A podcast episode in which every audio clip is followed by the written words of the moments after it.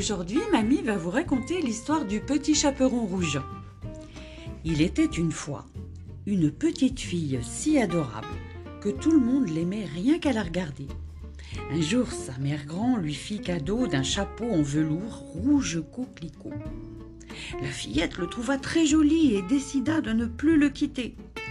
Depuis, l'enfant était appelé le petit chaperon rouge par tous les gens du pays. Un matin, sa mère dit au petit chaperon rouge Ta mère grand est fatiguée. Apporte-lui ce morceau de galette et ce pot de beurre pour la réconforter. Et surtout, prends soin de ne pas te perdre en chemin. Ne va pas de ci, de là et marche droit. Sa mère grand n'habitait pas tout près. Pour se rendre chez elle, le petit chaperon rouge devait traverser la forêt. Alors qu'elle venait d'entrer dans le bois, un loup s'approcha à pas feutrés.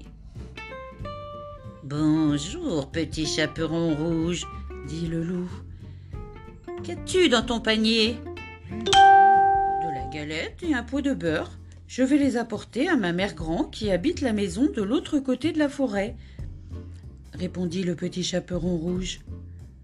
Le loup eut alors une idée. Si on jouait, tu prends ce chemin-ci et moi celui-là, le premier de nous deux qui arrive a gagné. D'accord, dit le petit chaperon rouge sans se méfier. Le loup était rusé. Il prit un raccourci qu'il connaissait et alors que le petit chaperon rouge était encore loin, il arriva chez Mère Grand le premier. Toc, toc, toc le loup frappa à la porte, prit une petite voix et murmura. Bonjour, mère grand, c'est moi le petit chaperon rouge. Du fond de son lit, la mère grand répondit. Bonjour, ma chérie. Tire la chevillette, la bobinette chérera. La porte s'ouvrit, le loup entra, se jeta sur la mère grand et l'avala tout rond. Puis il enfila une chemise de nuit, noua un bonnet sur sa tête et se glissa sous l'édredon. Toc, toc, toc. Quelques instants plus tard, le petit chaperon rouge frappait à la porte. Bonjour, mère grand, c'est moi le petit chaperon rouge. Du fond de son lit, le loup chevrota. Bonjour, ma chérie, tire la chevillette, la bobinette chérera porte s'ouvrit. Le petit chaperon rouge entra et posa son panier. Puis la fillette s'approcha du lit et dit Mère grand, comme tu as de grandes oreilles C'est pour mieux t'entendre, mon enfant, répondit le loup.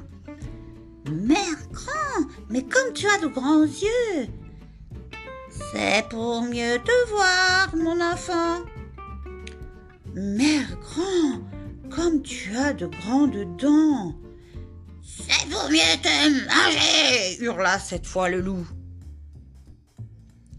Puis il bondit sur le petit chaperon rouge et l'avala tout rond. Le ventre bien rempli, le loup s'endormit et se mit à ronfler si fort que les murs de la maison en tremblaient.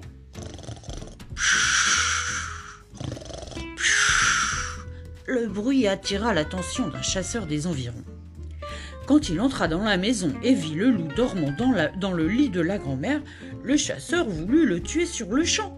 Mais il réfléchit et se dit que ce vilain loup avait sûrement avalé la vieille dame. Le chasseur découpa le ventre du loup avec des ciseaux. Le petit chaperon rouge et la mère grand en sortirent aussitôt. Comme j'ai eu peur et comme il faisait noir là-dedans, dit le petit chaperon rouge. Pendant que le chasseur et Mère Grand dégustaient la galette, la fillette alla chercher de grosses pierres et en remplit le ventre du loup. Pour finir, la Mère Grand recousit le tout. Quand il se réveilla, le loup était si lourd qu'il tomba plusieurs fois avant de réussir à se mettre debout. Alors qu'il traînait jusque chez lui, il décida que plus jamais il ne ferait un tel repas. Quant au petit chaperon rouge, elle avait compris la leçon. Désormais, elle suivrait le chemin indiqué par sa maman et n'égoutterait plus les méchants loups gourmands. À très bientôt. Je vous embrasse très très fort. Bisous, bisous, bisous. C'était Mamie.